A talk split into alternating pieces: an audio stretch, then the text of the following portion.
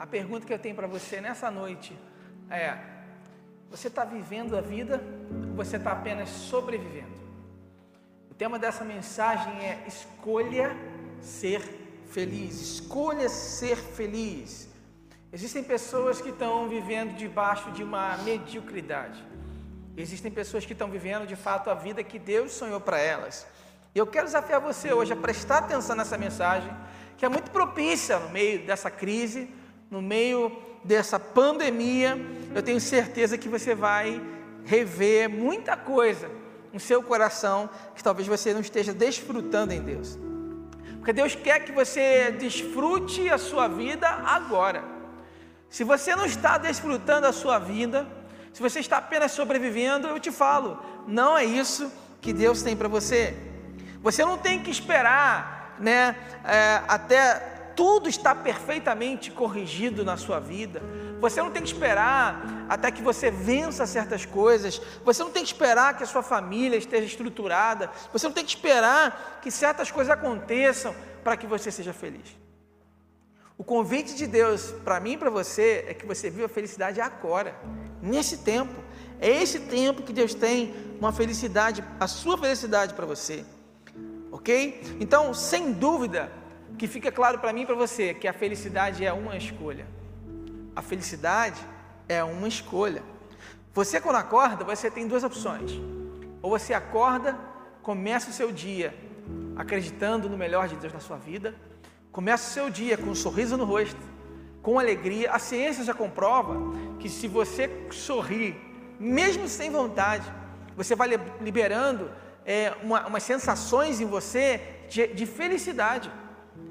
Você vai liberar em você a felicidade. Então, quando você sorri, você está liberando em você sensações de felicidade. Então, mesmo que você não queira, é legal você começar a sorrir e começar a liberar esse, esse hormônio em você para que você libere a serotonina, para que você sorria mais e mais e mais. Então, é muito importante, quando você acorda, você declarar sobre a sua vida alegria, declarar sobre a sua vida paz. Agora, você também pode fazer o oposto e já pensar que tudo deu errado, que nada acontece na sua vida como você deseja enfim, e ter uma vida medíocre, tá?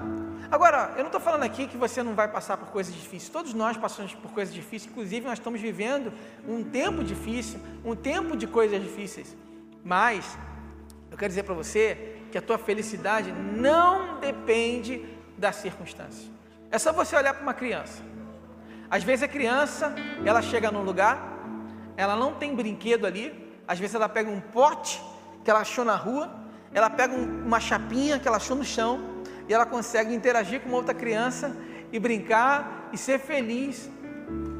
Isso mostra para mim e para você que a nossa felicidade não está atrelada às circunstâncias, está atrelado à sua decisão de viver essa felicidade em Deus. Pense nisso. E aí o segredo é você parar de se preocupar com o futuro. Ah, se tem uma coisa que rouba a nossa felicidade é a preocupação com o futuro. Meu Deus, como é que vai ser com esse corona? Ah, esse corona acho que vai durar até dezembro. Estão falando aí que muita gente ainda vai morrer. Ah, estão falando. E você começa a carregar uma atmosfera negativa, pensamentos ruins. Você pensa, meu Deus, meu sonho desmoronou. O meu sonho acabou. Poxa, eu fiz um planejamento. Eu fiz toda uma estratégia para esse ano. Eu estou vendo tudo ir por água abaixo. Estou tudo parar no ralo. Eu sei. É verdade. Ninguém esperava o que a gente está vivendo hoje. Mas a minha pergunta para você é: diante dessas circunstâncias, diante do, que, do, do, do planejado não sair como esperado, como que você reage a isso? Você desiste? Você se entrega? Você pensa que é o fim? Ou você entende que Deus tem coisas maiores para você? Que Deus pode te dar novos planejamentos, que Deus pode te dar novas ideias, que Deus pode te dar novas sugestões, que Deus pode te dar um novo, uma nova visão. Sabe, eu quero que você pense nisso. Você vai continuar sonhando? Vai continuar acreditando? Vai viver a felicidade que Deus tem para você? Se a gente se concentrar demais no futuro, a gente não vai conseguir viver na felicidade que Deus tem para nós. Você precisa aprender a viver um dia de cada vez, sabe? Um dia de cada vez. Você viveu hoje, né? a Bíblia diz: basta cada dia o seu mal. Por quê? A gente sabe que no dia a dia vão vir ataques, vão vir setas, vão vir estratégias para roubar a sua alegria. Mas se você vive um dia após o outro, tendo a certeza de que Jesus está contigo, está te dirigindo, está cuidando de você, a sua vida avança. Eu vou falar uma coisa muito séria para você. Se você, preste bem atenção nisso, se você não está em paz, você não está em Deus. Se você não está em paz, você não está em Deus. Aprenda isso, queridos. Porque o caminho que Deus tem para nós é um caminho de paz. Se há algo roubando a sua paz, você não está em Deus. E muitas vezes, o que rouba a nossa paz não são coisas grandes. Às vezes a gente fica escravo de coisinha pequena. Meu Deus, a louça está suja. Quem foi que fez isso? É uma bagunça na casa. É a toalha molhada em cima da cama. É a tampa lá do vaso que está suja. Meu Deus, esse cara não tem pontaria. E aquela briga, aquela confusão dentro de casa. E aquela confusão. E você fica escravo dessas coisinhas pequenas. As crianças fazendo bagunça. É natural. Eu tenho falado lá em casa que eu tenho um filho de dois anos e meio, vai fazer três anos. Eu falo que lá em casa só vai ficar os escombros, escombros. Só vai ficar os escombros, porque eu vou te falar, cada dia eu vejo um negócio que quebrou, arranhou, é, ele pega o giz de cera e faz uns desenhos na parede, já desenhou os móveis todos. Esse domingo eu cheguei em casa, aí tinha um desenho enorme na parede, meu Deus, o que, que é isso? É o peixe, papai, é o peixe. Ah, filho, que lindo, filho. Não pode, né? Os quadros estão todos pintados. É isso aí, é a quarentena. A quarentena. E aí, a gente precisa pensar nisso, sabe? É, eu lembro de uma história que uma vez nós estávamos saindo, a gente estava atrasado, é, a gente entrou no elevador e aí minha esposa estava levando a chave do carro. De repente, a chave do carro caiu entre o elevador e o chão, exatamente naquela brechinha ali, e foi para lá no fundo. A primeira opção que eu pensei, eu falei, eu vou dar um tiro na minha cabeça. Depois eu pensei bem, não, não vale a pena. Já sei, eu vou dar um tiro no meio do peito da minha esposa. E eu pensei, não, também não vai valer a pena. Aí eu pensei, como eu não tenho arma, né? Eu não tenho o que fazer, eu vou me acalmar. O que, que vai adiantar? se, eu, se isso aconteceu, não aconteceu por acaso, né? Se isso aconteceu, talvez não era para sair nesse momento, talvez era para esperar um pouco mais. E a gente vai falar sobre isso, sobre os acasos de Deus, sobre os acasos de Deus. Eu, eu acredito muito nisso, que na vida do crente não existe acaso. Eu acredito que na vida do cristão tudo que acontece coopera para o nosso bem. Tudo que acontece acontece para que Deus possa nos direcionar na vontade dEle, quando nós estamos no centro da vontade dEle.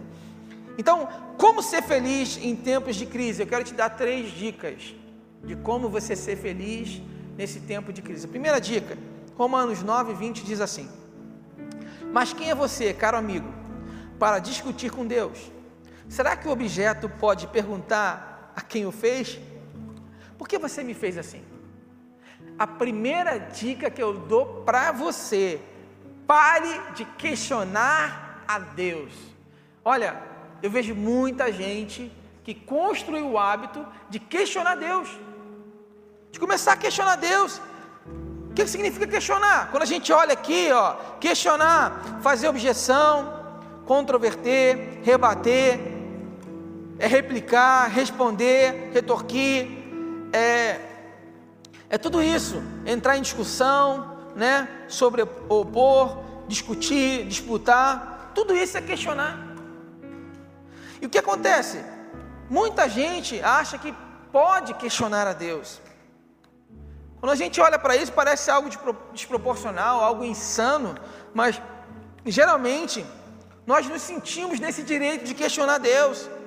Nós temos uma necessidade grande de responsabilizar as pessoas. Sabia disso? Olha só, nós normalmente nós queremos encontrar um culpado quando nós estamos vivendo algo que a gente não gosta. Quando a gente está vivendo diante de uma situação que a gente não está satisfeito, a gente tenta encontrar o culpado. Primeiro a gente olha para a esposa, para o marido. Aí, se não tem, olha para o filho, não tem. A gente olha para o chefe, não tem. Culpa Deus. Deus é culpado. Deus é culpado. Ah, Deus, Deus me fez colocar nessa situação. Aí, por que, que você me colocou nessa situação, Deus? Por que você me deixou eu me aproximar dessa pessoa? Por que, que você deixou? E você começa a colocar culpa em Deus, em tudo que acontece de ruim na sua vida. Eu, vi, achei interessante uma pesquisa que eu vi, que mostrou que, feita com 358 universitários e 471 adultos, essa pesquisa foi interessante e comprovou que os mais devotos a, a Deus eles se mostram com mais raiva de Deus. Alguns questionam a Deus. Isso me chamou a atenção porque a gente realmente muitas vezes se sente no direito de querer questionar a Deus.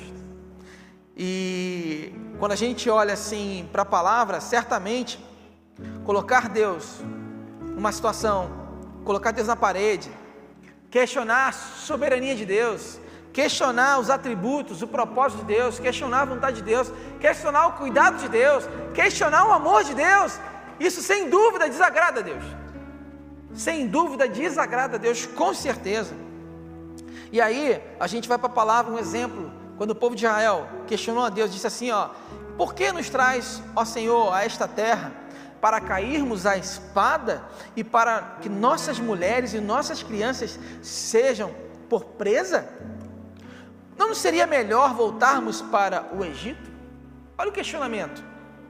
Agora, esse questionamento injusto, baseado na falta de fé, na falta de humildade, na falta de reconhecimento e respeito de tudo que Deus faz, simplesmente fez o povo ficar 40 anos, 40 anos no deserto e morrer no deserto. Ou seja, cuidado, a quem você tem questionado? Cuidado. Pare de se preocupar com coisas que você é incapaz de resolver. Se tem coisa que não é, você não é capaz de resolver, pare de se preocupar com isso. Sabe? Segunda dica que eu te dou. Para você ser feliz em tempo de crise, seja uma pessoa excelente. Em Tiago 2,7 diz assim: Em tudo seja você mesmo um exemplo para eles, fazendo boas obras em seu ensino, mostre integridade e seriedade. Integridade e seriedade. Deixa eu te falar uma coisa. Deus não abençoa o medíocre. Não abençoa. Deus não abençoa o medíocre. Pensa nisso.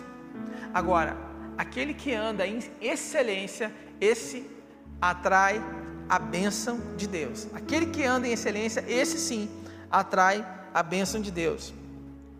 Agora, deixa eu te fazer uma pergunta aqui, já para chocar você. No que você é excelente? Qual área da sua vida você é excelente? Talvez a gente não entenda bem o conceito de ser excelente. Ser excelente é você dar o melhor de si naquilo. Ser excelente não é ser o melhor do mundo. Ser excelente é você fazer o melhor, o melhor que você pode. O melhor que você pode. Sabe? Se entregar com, com, com devoção, com dedicação. Se entregar com, com dedicação total todos os dias. Se preparar, estudar. Isso é ser excelente. Sabe? Outra coisa que você pode é, pensar é que Muita gente acredita que é excelente e espera uma resposta, espera resultados de uma pessoa excelente, mas no fundo ela não é excelente. Tem gente que espera oportunidades, que são oportunidades que vão para aqueles que são excelentes no que fazem. E ela questiona Deus, ela questiona a vida e fala: Nossa, por que, que isso nunca aconteceu comigo? Porque você nunca esteve preparado. Nossa, por que, eu nunca tive a oportunidade que minha amiga teve, que meu amigo teve? Por que, eu nunca fui trabalhar numa empresa dessa? Por que, eu nunca consegui isso? E você questiona tudo e a todos. Só que você não, não olha que aquela sua amiga, ela teve anos de dedicação. E às vezes a gente não aceita isso. E a gente dá desculpas. A famosa historinha. Ah, não, mas fulano, ah, nasceu no berço de ouro. Não, fulano teve dinheiro. Não, fulano teve condições de estudar, de se dedicar. Olha, quantas histórias de superação a gente conhece? Essa história não cola. Se você quiser, se você decidir ser uma pessoa excelente, aonde você colocar a mão, o que você fizer, você vai ser excelente. Não existe desculpa para ser medíocre. Não existe desculpa para ser preguiçoso. Não existe desculpa para ficar estagnado. Não existe desculpa para você ficar parado. Deus te criou para você ser referência para outros. Deus te gerou para você ser uma referência em cada área da sua vida. Onde você colocar a mão precisa prosperar. Onde você colocar a mão precisa surgir novas oportunidades a partir que Deus está contigo. Pare de acreditar no engano do diabo, que é o sistema, que é a economia, que é isso, que é aquilo. Gente, eu não estou falando que o país não tem problema. Eu só estou falando que se você é um homem de Deus, uma mulher de Deus, que se dedica, que é excelente, que faz o seu melhor, as bênçãos te perseguirão. Isso é o que a palavra de Deus diz. Isso não sou eu que estou inventando, não. Agora, precisamos saber no que realmente nós precisamos ser excelente. Eu decidi ser excelente na música. Eu estudava 12 horas por dia, me dedicava desde criança. Com oito aninhos já estava tocando bateria na igreja, era o baterista da igreja. Com 13 anos eu já estava dando aula. Com 15 já estava tocando profissionalmente. Quando eu fiz 18 anos, eu fiz minha primeira viagem para a Europa para fazer uma turnê. Eu amava fazer aquilo. Me dedicava incansavelmente, passava 24 horas por dia pensando em música. Conhecia os principais, as principais referências do mundo Passava horas me dedicando, horas, sabe, realmente me envolvendo com tudo aquilo. Só tem um detalhe. Isso não foi suficiente. Tive grandes oportunidades, trabalhei com vários cantores que eu sonhava em trabalhar. Realizei o sonho profissional.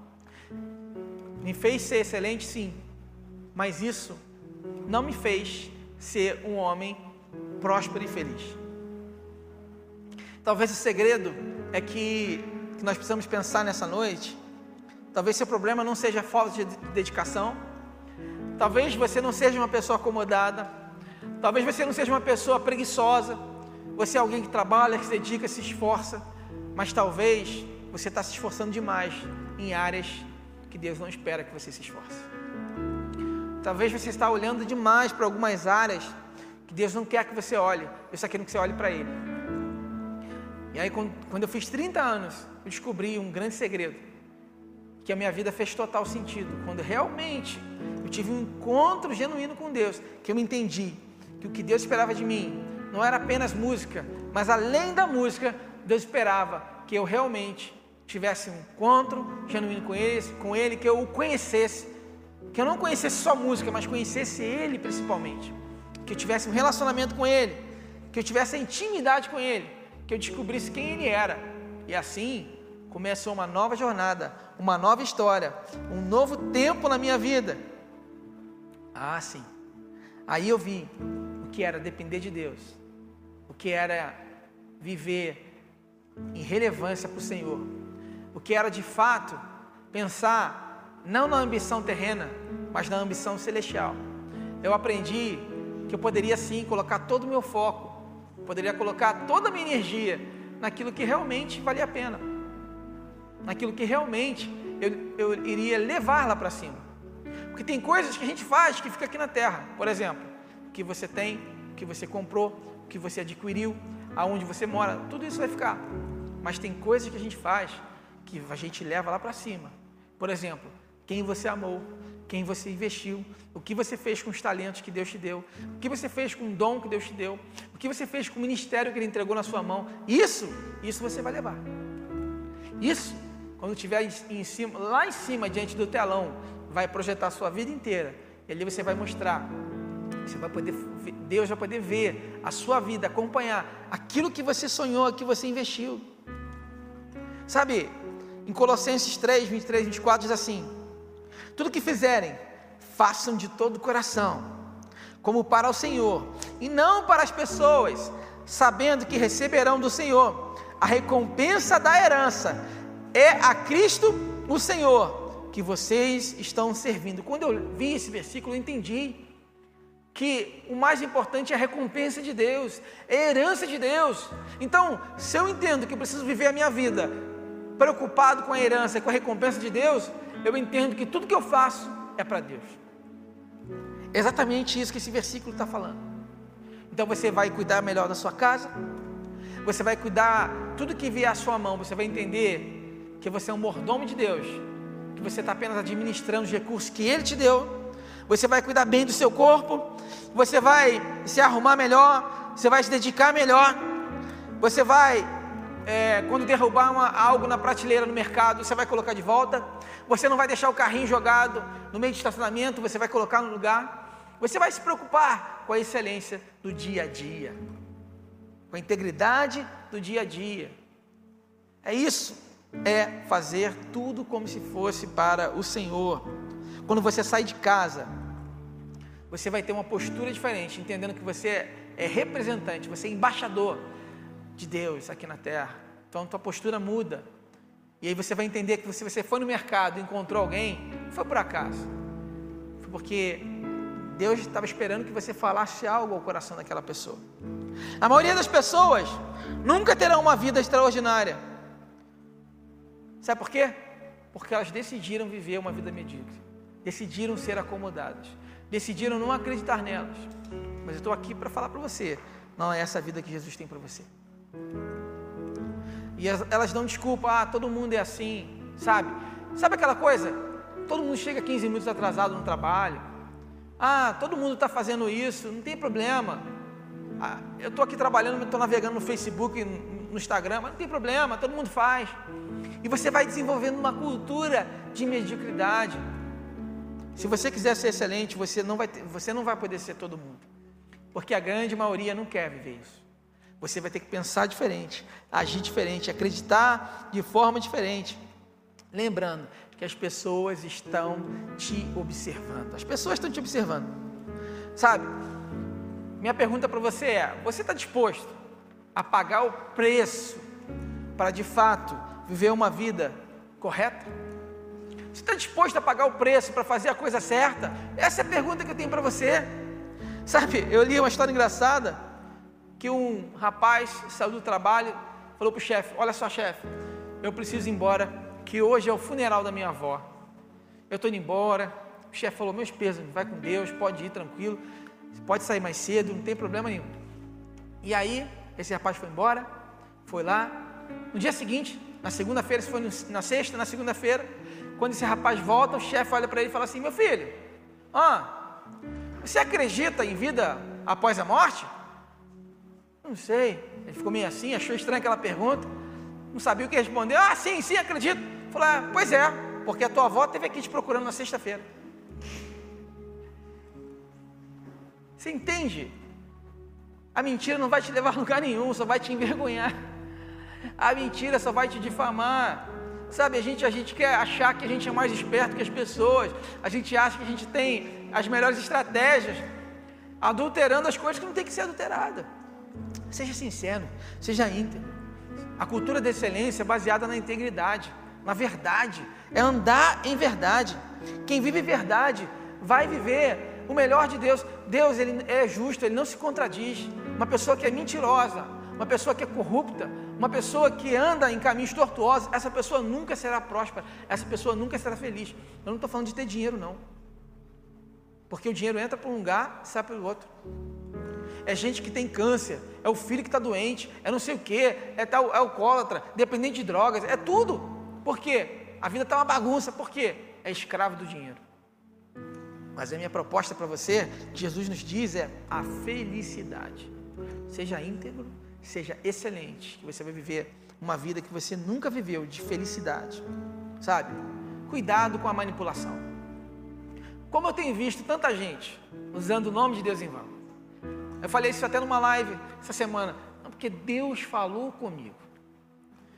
Eu estou fazendo isso porque Deus disse isso para mim. Você tem certeza do que você está falando? Você tem convicção plena? A gente fala do nome de Deus e depois a gente se contradiz. Não, Deus mandou vender o carro. Aí daqui a pouco, não, Deus não mandou, mas. Eu... Gente, calma. Cuidado com, com, com esse negócio de falar o nome de Deus em vão. Cuidado quando você vai falar assim que Deus mandou, que Deus falou. Geralmente a gente faz isso quando a gente não quer assumir a responsabilidade da nossa decisão. Aí, para não ficar chato com as pessoas, a gente fala assim: Deus falou comigo, que aí não vai ter discussão. Deus falou contigo. Mas sabe qual é o nome disso? É manipulação. O nome disso é manipulação, é usar o nome de Deus em vão. É isso aí. Cuidado, pare de falar que Deus falou se você não tem convicção plena no seu coração, se você não tem a certeza no seu coração. E cuidado também com o coração, sabe? Busque confirmação de Deus. Antes de você falar que Deus falou alguma coisa, peça confirmação. Tenha certeza no seu coração absoluta. Tenha paz, aí você pode falar. Caso contrário, não fale coisas que depois você vai se arrepender ou vai voltar atrás, porque Deus não é homem para que minta, nem filho do homem para que se arrependa. Então você não vai voltar atrás. Se Deus falou contigo, você não pode voltar atrás. Entende? Cuidado com isso. Sabe? Ó, eu vi uma história interessante de um rapaz que estava vendendo carro. E aí, o rapaz chegou com dinheiro alto para comprar o carro, olhou o carro todo, viu, achou o carro interessante. Só que ele fez uma última pergunta. Na hora de pagar, ele falou assim: Deixa eu te fazer uma pergunta. Esse carro já, já foi batido? Você já bateu com esse carro? Aí ele pensou assim: Bom, eu não bati com esse carro. Quem bateu foi minha sogra e minha esposa. Aí ele pensou e falou: Bom, eu nunca bati com esse carro. O nome disso é, é o que? Omitir. Ou ele poderia ter falado: esse carro já foi batido sim. Minha sogra já bateu, minha esposa bateu, mas tá bom, eu consertei, tá direitinho. Entende como às vezes a gente mente, omite certas coisas para ganhar vantagem. E a gente aponta o dedo para o outro e fala do outro, não, mas eu estava precisando muito. Esse período de crise foi Deus que mandou sabe? E a gente coloca o nome de Deus em parada errada, né? A gente coloca o nome de Deus em parada errada. Cuidado, cuidado, sabe? Assuma um compromisso de excelência. Assuma um compromisso de excelência. Uma história muito famosa também, não sei se você conhece, mas um dia um homem muito rico chegou para um amigo dele, que era um construtor. Esse amigo vivia muita dificuldade. Ele começava um trabalho aqui, começava a construir um negócio, sempre dava um problema, sempre tinha alguma coisa. É, era, era equipamento, era mão de obra que dava problema, funcionário que ele chamava que dava problema. A obra começava, daqui a pouco o dono da obra desistia de fazer a obra. Sempre tinha um rolo. E ele não entendia porque a vida dele não andava. Ele não entendia porque a vida dele estava sempre travada. Ele não entendia isso. E um dia, esse amigo rico falou para ele: Ó, eu quero que você construa uma casa para mim. Eu vou te dar 500 mil para você construir a minha casa. E aí, ele pegou aquele dinheiro e pensou assim: Cara, 500 mil? Acho que vou fazer o seguinte. Aí foi lá, comprou a pior madeira para construir a casa. Foi lá, pensou no pior piso. Mas por, parecia que era bonito, mas por dentro estava tudo oco, tudo feio. Mas por fora ficou lindo. Aí foi pegando as, as coisas aparentes, né? E tudo da pior qualidade, mas aparente, bonitinho. E fez a casa toda, em vez de gastar 500 mil, ele gastou 250. 250 ele botou no bolso. E chegou lá para o seu amigo rico e falou: Olha, está aí tua casa. E a casa ficou bonita, mas estava toda ruim por dentro. Era só morar que em três meses ia começar a dar problema no cano, problema não sei aonde, na parte elétrica, no fio, nananã, que comprou tudo do pior. E aí o seu amigo rico olhou para ele e falou assim: Obrigado, cara, a casa ficou linda. Mas deixa eu te falar uma coisa: essa casa é para você. Estou te dando essa casa. E aí, quando ele olhou para olhou dentro, falou: Meu Deus, o que, que eu fiz? Eu vou morar nessa casa, vai dar problema. Vai ter problema com um monte de coisa dentro dessa casa. Como eu desperdicei essa oportunidade, como eu desperdicei a minha vida. Eu quero que você olhe para dentro de você agora e pense o seguinte: você está construindo a sua casa. Que tipo de casa você está construindo? Sabe, que tipo de material você está usando? E quando eu falo de material, eu falo de dedicação, eu falo de investimento, sabe? Eu falo de excelência, estou falando de excelência. Aquele homem decidiu, assim, deixar de lado a excelência e, deixar, e, e, e preferiu prevalecer a corrupção. ele se corrompeu. Você está construindo a sua casa. Qual o caminho que você está fazendo na sua vida? Que caminho você está usando para construir da melhor forma a sua vida? E o último ponto: para você ser feliz, você vai precisar aprender a viver com entusiasmo. Olha, quantas pessoas já perderam entusiasmo faz tempo? Tem gente que já teve entusiasmo, já teve alegria, mas quando veio a primeira frustração, com razão, sim, sabe? A primeira decepção, sabe? Às vezes você confiou em alguém que te traiu, que te maltratou. Anos da sua vida você achava que aquela pessoa era diferente, e você descobriu que na verdade aquela pessoa era um monstro na sua vida. E eu sei que a gente pode listar aqui milhares de motivos que Satanás possa ter usado para roubar o seu entusiasmo. Aliás, parece que dia a dia parece que a gente tem que pagar um pedágio para ter entusiasmo. Mas eu quero dizer para você uma palavra de Deus, que a vida em Deus é uma vida de quem tem entusiasmo. A vida em Jesus, a felicidade plena em Jesus, ela só acontece com entusiasmo, com paixão, com alegria. Você precisa de fato sonhar ter essa alegria, sabe? Em Efésios 4, 22 e 24 diz assim: Quanto à maneira antiga de viver, vocês foram instruídos a deixar de lado a velha natureza, que se corrompe segundo os desejos enganosos, e a se revestir da nova natureza. A nova natureza que Deus tem para você é uma natureza de entusiasmo, criada segundo Deus, em justiça e retidão, procedentes da verdade, e se deixa renovar no espírito do entendimento de vocês. É isso aí. O povo de Deus deve ser o povo mais feliz dessa terra. E eu faço essa pergunta para finalizar minha palavra. Você é apaixonado pela sua vida? Você é apaixonado pelo que você faz? Você é apaixonado pelo seu ministério? Você é apaixonado pela sua família? Você é apaixonado pela sua vida que você vive hoje? Sabe, a expectativa de Deus é que você seja uma pessoa apaixonada e, consequentemente, você vai se tornar apaixonante. Porque uma pessoa, uma pessoa apaixonada, ela é apaixonante. Todo mundo quer estar perto de pessoas que têm sangue nos olhos, que têm, sabe, sonhos. Eu sempre falo isso porque eu aprendi que uma pessoa motivada, ela trabalha 40% mais do que uma pessoa desmotivada. 40%. E um líder apaixonado, é o único motivo pelo qual uma equipe é, consegue sonhar. Você pode aumentar o salário, você pode dobrar o salário de quem está contigo, mas se você não for um líder apaixonado, depois de um tempo a pessoa vai estar insatisfeita de novo com você. Essa pessoa vai estar insatisfeita de novo na sua equipe. O único motivo pelo qual pode fazer com que ela esteja feliz ali é você ser um líder apaixonado. É isso, ser apaixonado, sabe? Ah, pastor, nessa crise, como é que eu vou manter entusiasmo? Estou sem trabalho, estou sem receber, estou sem poder sair de casa, meus filhos estão entendiados dentro de casa, não, não tem como ser feliz. Deixa eu te falar uma coisa. Você precisa repensar, reprogramar sua mente, pensar nas novas estratégias que Deus vai te dar. Vou te dar um exemplo. Nesse período, eu tenho pelo menos aí mais de quatro testemunhos de pessoas dentro da igreja, tá?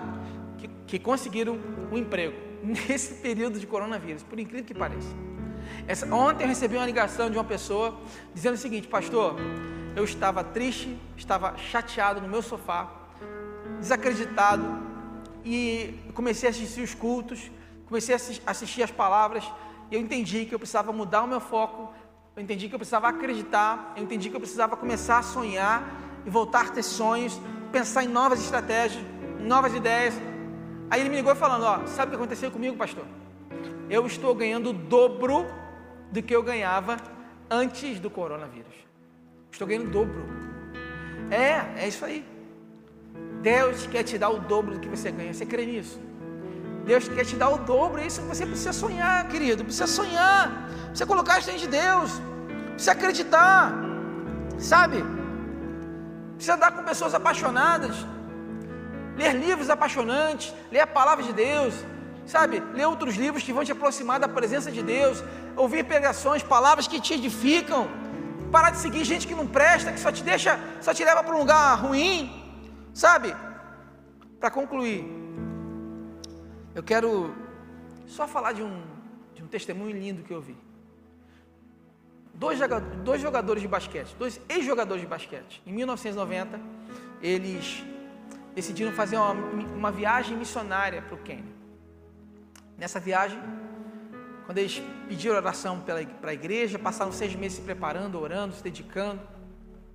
E aí, quando chegou o dia da viagem, o voo, na hora que ele ia aterrissar, ele ficou, tinha muita neblina, o avião fica dando volta, dando volta, dando volta.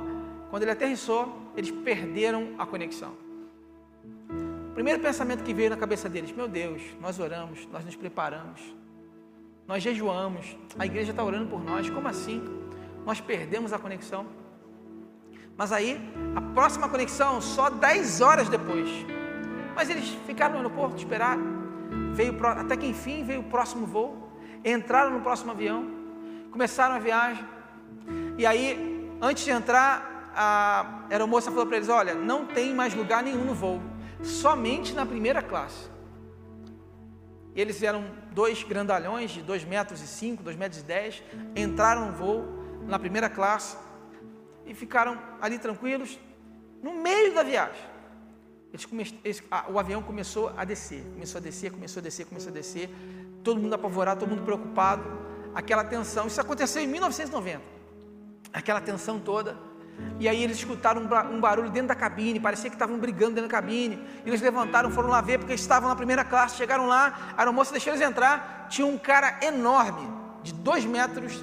Ele estava em cima dos dois pilotos, piloto e copiloto, que eram baixinhos, já estava dominando eles, porque ele queria assumir o controle do avião.